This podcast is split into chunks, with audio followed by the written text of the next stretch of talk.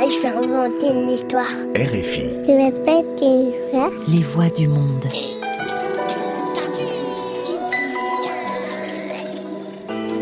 Sept milliards de voisins, des contes à écouter. Bonjour, je m'appelle Héloïse Oria. Et moi, ce que je préfère, c'est raconter des histoires. Moté, le petit footballeur. Un conte d'Anselme Jocam. Collection Contes des quatre vents aux éditions L'Armatan.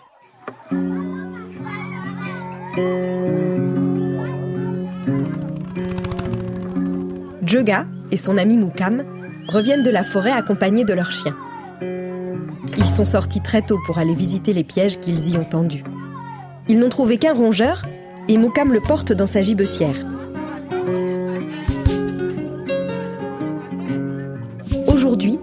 Le jour de la finale du championnat de football intervillage des jeunes. Et les jeunes de leur village sont qualifiés. Cet après-midi, ils seront au stade pour assister au match et soutenir leur équipe qui a été qualifiée. Pendant ce temps, au village, un couple d'étrangers arrive. Ils sont accompagnés de leur fils. Ils portent de lourds bagages et semblent fatigués. Leur entrée dans le village attire l'attention des habitants. Deux femmes vont à leur rencontre et les déchargent de leurs bagages. Les deux amis vont aussitôt à la rencontre du garçon qui est avec le couple d'étrangers. Ils sont curieux de savoir d'où il vient et comment il s'appelle. Moi, c'est Joga et voici Moukam. Comment tu t'appelles? Moté, leur répond le jeune garçon. Les étrangers sont conduits à la chefferie. À leur entrée, le tam-tam retentit. Les villageois se réunissent sur la grande place. Le chef et les notables sont présents. Soyez les bienvenus, dit le chef. Il veut savoir ce qui les amène dans le village, mais il s'aperçoit qu'ils sont très fatigués. Alors, à sa demande, une femme du village leur apporte un bol d'eau et des bananes bien mûres. Rafraîchissez-vous et mangez. Prenez votre temps, leur dit le chef. Après avoir mangé et s'être rafraîchis, les étrangers expliquent qu'ils ont quitté leur pays en guerre et ils demandent asile dans le village. Préoccupés par leur situation, le chef ordonne qu'on achève la construction de l'une des cases en chantier derrière la chefferie, afin d'y loger les étrangers. Tous les hommes du village se mettent au travail. Pendant que les hommes sont occupés à aménager la case, les femmes cuisinent pour le festin qui aura lieu le soir en l'honneur des nouveaux venus. Joga et Moukam invitent leur nouvel ami à venir jouer avec eux. Après l'avoir présenté à leurs familles respectives, ils vont à la cuisine nettoyer le gibier. Moukam est allé chercher une feuille de bananier sur laquelle l'animal sera dépecé. Le chien, assis dans un coin, attend les boyaux pour s'en régaler.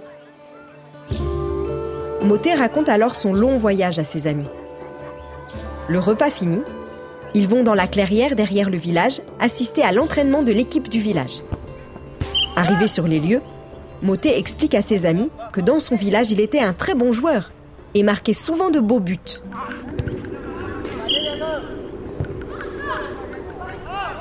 Joga demande à l'entraîneur de laisser Moté jouer avec eux. Celui-ci accepte. Devant les performances et la maîtrise du ballon de Moté, l'entraîneur l'inscrit sur la liste des remplaçants pour le match du soir.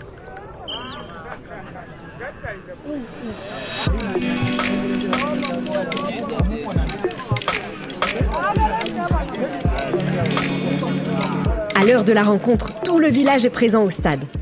Le match va se dérouler sous l'autorité du chef. Il a invité le couple d'étrangers à assister à la rencontre. Les deux équipes entrent sur le terrain. L'équipe adverse est déterminée. Et dès le coup d'envoi, ils prennent l'avantage et mènent à la mi-temps par un but à zéro. Voyant Moté assis sur le banc de touche, son père, qui connaît son talent, va voir l'entraîneur à la mi-temps. Il lui explique que l'entrée de Moté sur le terrain pourrait sauver la rencontre.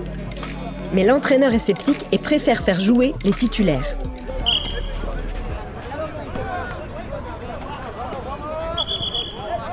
Un quart d'heure après la reprise, l'entraîneur qui ne voit pas son équipe égalisée décide de faire jouer Moté.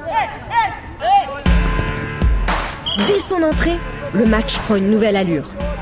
Moté déstabilise la défense adverse. Il inscrit le but d'égalisation et avant la fin, il marque le but de la victoire.